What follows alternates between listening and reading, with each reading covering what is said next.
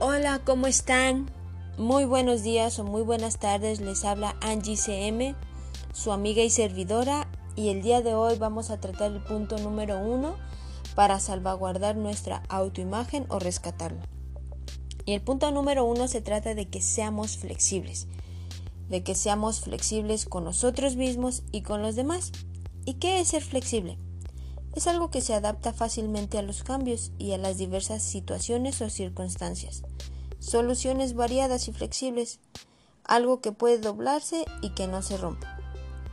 El ser flexible con nosotros mismos es, es que no seamos tan duros, que no nos juzguemos por algo que cometemos y que seamos nuestros peores castigadores. El ser flexible es permitirte a ti mismo que tienes errores, que cometes errores y que puedes solucionarlos y que no te tienes que estar eh, autocastigando por esos errores. El ser flexible contigo y con los demás es aceptar los cambios sin sufrir, porque yo he entendido a través del tiempo que los cambios son algo nuevo y es algo con lo que tú puedes aprender. Los cambios son para mejorar. Eh, el ser flexible contigo y con los demás es que no pienses en términos absolutistas. ¿Qué quiere decir esto? Que, que no seas, que no pienses absolutistamente. ¿Qué quiere decir? Que tú, que es, es pensar que solo tus ideas son las correctas. Es pensar que solamente como a ti te enseñaron que se hace una cosa es la correcta. Es pensar que solamente tú tienes la razón es pensar que si yo digo que es de color blanco, aunque otras personas vean que es de otro color y me den la razón, eso es ser absolutista, que solamente tú seas el centro de vista, el, centro de atención, el que tú tengas la razón, ese es ser absolutista. El ser absolutista es siempre sin pensar que no hay otra otra definición de lo que tú sabes que es o pienses que es correcto. Eh, tenemos que ser flexible con, con nosotros y con los demás. Y es saber que el mundo no gira a nuestro alrededor. Hay una anécdota o una historia más bien que nos enseña la naturaleza y es la historia del bambú. El bambú cuando el sembrador o el agricultor siembra su bambú sabe que no va a crecer en una semana, en dos semanas, ni en meses. Para que germine una semilla de bambú tienen que pasar aproximadamente de 7 a 10 años para que pueda empezar a brotar una plantita. El bambú se construye primero hacia abajo. Siete largos años pueden pasar para que el bambú pueda agarrar fuerza interna, pueda construir sus raíces, pueda construirse hacia abajo y fortalecerse primero hacia adentro y la persona que sembró la semilla puede ver nada durante esos siete años exteriormente, sino que el bambú se está construyendo interiormente. Después de siete años, ocho años, el bambú crece exageradamente rápido en seis semanas. Pueden pasar seis semanas y el bambú ha crecido 30 metros en 6 semanas.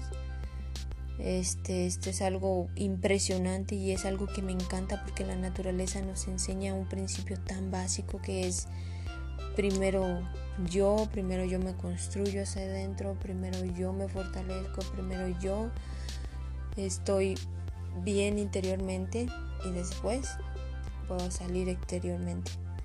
El bambú cuando alcanza esa altura nadie lo puede romper con sus propias manos. El bambú es tan fuerte pero es flexible porque se rompe. Este, digo, es flexible porque se dobla. Y a mí me encanta esta historia porque pues nos enseña ese principio de que primero tenemos que ser fuertes interiormente para después exteriormente salir.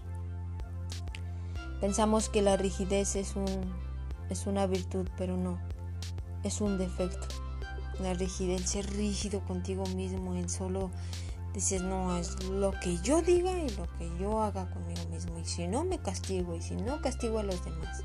El ser rígido es un defecto, no es una virtud. ¿Sale?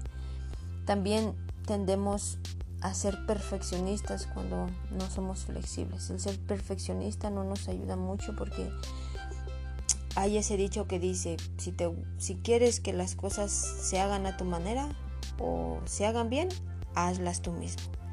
Eso es ser perfeccionista. Eh, no aceptamos la manera de hacer de otras personas, sino siempre nuestra manera.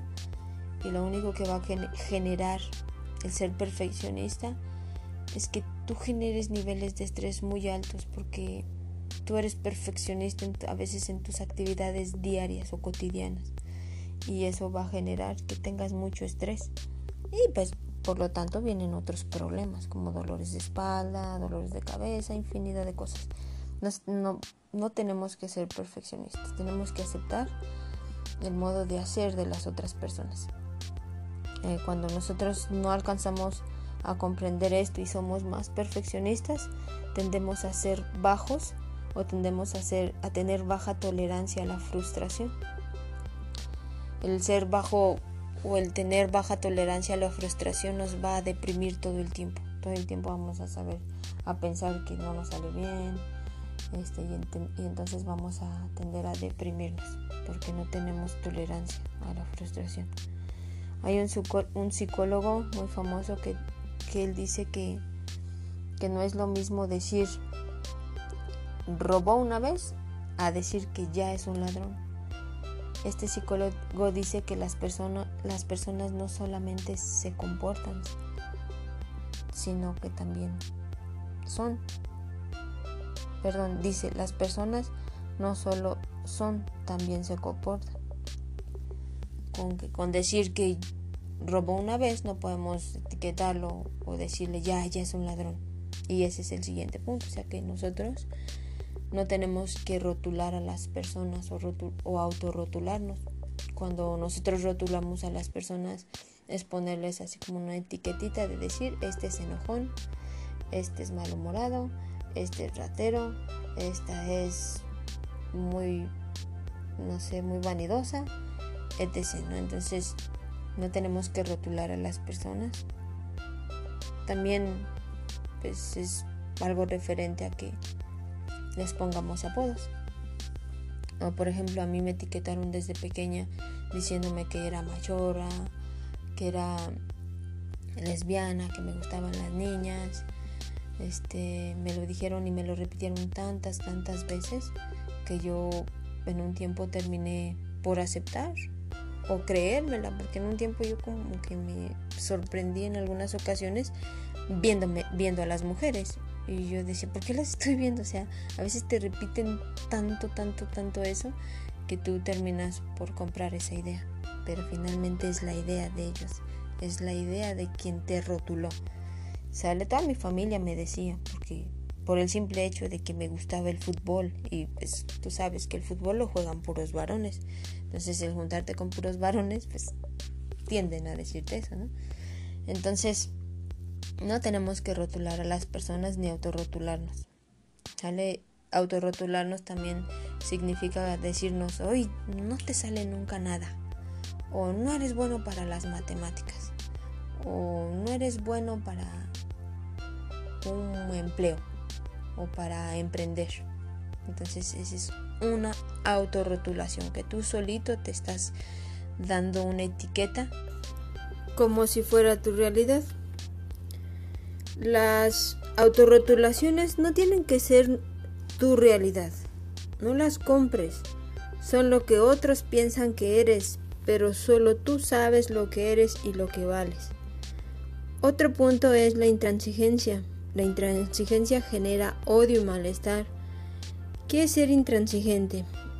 Es la actitud, bueno, una persona intransigente es que tiene actitud de que no acepta los comportamientos, opiniones o ideas distintas a las propias. Incluso no se junta con las personas que piensan distinto a ella. Por eso genera odio y malestar. Entonces, No seas, no te comportes así. Si alguien piensa diferente a ti, ya sea políticamente, religiosamente, etcétera, no lo no los rechaces por el simple hecho de que piensan distinto a ti. Ah, como dicen, nuestra cabeza es un mundo y cada uno tiene sus diferentes ideas. Lo único que nos hace o que nos puede acercar el uno con el otro es que amemos. ¿Sale? Y también que seamos flexibles. Ahora te voy a decir cuál es el ejercicio de esta primera actividad o de este primer audio. El ejercicio número uno es que durante tres días te autoanalices y que escribas durante esos tres días en una libretita. Piensa si eres flexible o rígido y escríbelo. Captura los momentos en que tu yo interno te exija a ser rígido o flexible. Analiza si eres más parecido al bambú o si eres rígido contigo mismo y con los demás. Ese es el primer ejercicio. Recuerda, son durante tres días para ver qué tan rígido o qué tan flexible eres. Muchísimas gracias por escuchar este audio. Em, recuerda, soy Angie CM y estoy para servirte. Si tienes alguna duda, pregunta, ya sabes. Puedes hacérmela saber.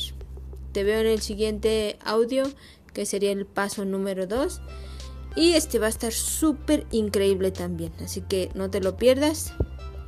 Te veo en el siguiente. Chao, chao.